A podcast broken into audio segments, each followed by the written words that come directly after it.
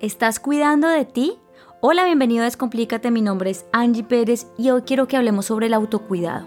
Sí, esa forma que tenemos nosotros mismos para protegernos, para valorarnos, para amarnos, para aceptarnos tal cual somos.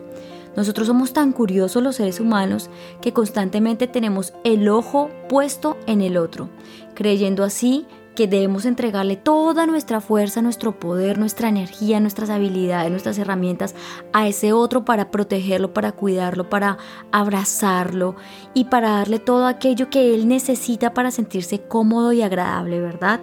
Esto no solo pasa con nuestra pareja, nuestros hijos, nuestros amigos, sino también en el trabajo y en todas las áreas que nosotros constantemente nos estamos desenvolviendo.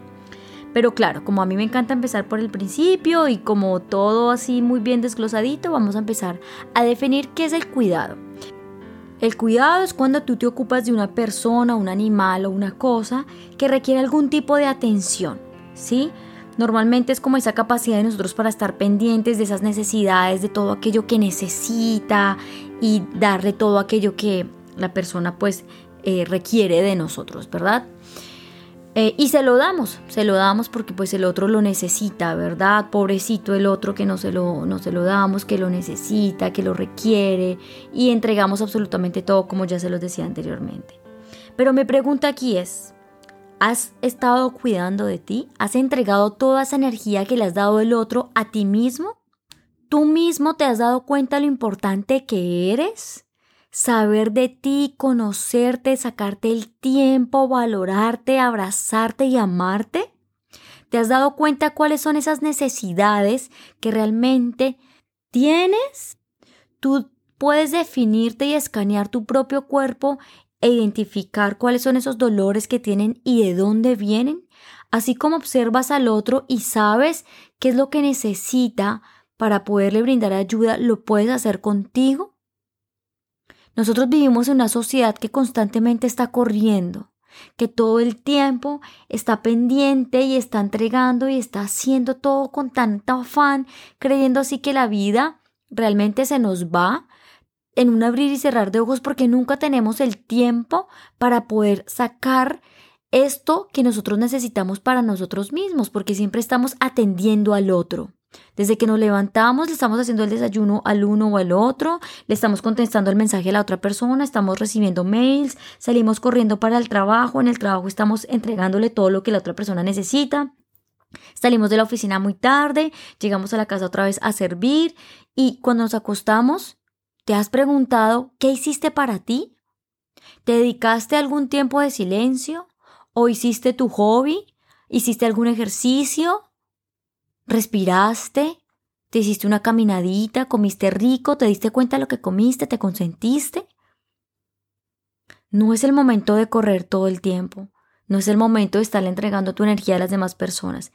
Es ahora cuando debes empezar a trabajar en ti, porque tú lo sabes y lo necesitas. Y tú estás postergando aquella ayuda que tanto estás buscando. Tú reconoces y entiendes que necesitas esas vacaciones, que quieres aislarte un tiempo, que quieres estar solo, que deseas desde lo más profundo de tu corazón tener un tiempo para dormir, para descansar, para disfrutar de ti. Pero ahora te vuelvo y te pregunto, ¿qué estás haciendo para lograr eso, para que se haga realidad? ¿Estás moviendo algo? Sí, claro. Lo primero que vienen son las excusas, ¿verdad? Sí, pero es que mi jefe no sé qué. Sí, pero es que mi hijo. Sí, pero es que mi papá. Sí, pero es que mi mamá. Sí, pero es que. La excusa es parte de tu ego que siempre se quiere entrar en tu vida para alejarte de aquello que tú tanto anhelas. Porque es esa mente negativa la que siempre te pone esa barrera de frente para aislarte, alejarte de ti mismo la misma que no te ha dejado reconocerte y te da contra el muro todo el tiempo y te tiene mirando hacia el lugar equivocado. Tú tienes el poder y la determinación de elegir lo que tanto anhelas y deseas para tu vida porque tú eres el creador de tu propia realidad. Tú puedes tener el poder de tomar la decisión de caminar una vida diferente hacia aquello que tú tanto anhelas y para poder empezar ese camino de autocuidado es importante que lo reconozcas, que entiendas que lo necesitas y te des ese sí, ese sí puedo, ese sí voy a hacerlo y sí voy a empezar esta vida que yo realmente deseo vivir. Y para esto necesito tomar mi decisión y la voy a tomar ahora. Elegirte a ti como prioridad debe ser tu primer que hacer en tu propia lista. Esa lista que tienes de todos los que haceres de tu día, tú debes ser el primero. Entonces tú me preguntarás, pero Angie, entonces ¿cómo yo empiezo a hacer esto? Porque no lo sé hacer. Mira, es muy sencillo. Lo primero que tienes que hacer es entrar al menos a 10 minutos de silencio. En esos minutos de silencio lo que te vas a regalar es la oportunidad de entenderte, de escucharte, de valorarte. Ahí vas a calmar tu mente. Van a llegar todos esos pensamientos negativos, ¿verdad? Y allí no los vas a poner un cajón aparte, ni los vas a esconder, los vas a reconocer y los vas a aceptar. Y les vas a dar las gracias. Y asimismo se van a ir. Luego vas a ir despojando tu mente y te vas a ir calmando, te vas a ir relajando, vas a entrar a un estado muy neutro en el que puedes dar, tal vez mezclarlo con unos minutos también de escritura, en el que te puedas empezar a hacer preguntas de qué quiero. ¿Qué quiero para mi vida? ¿Qué quiero cambiar? ¿Qué necesito ahora? ¿Qué es lo que mi cuerpo me está pidiendo? Todas esas preguntas las puedes resolver. ¿Dónde estoy en este momento de mi vida?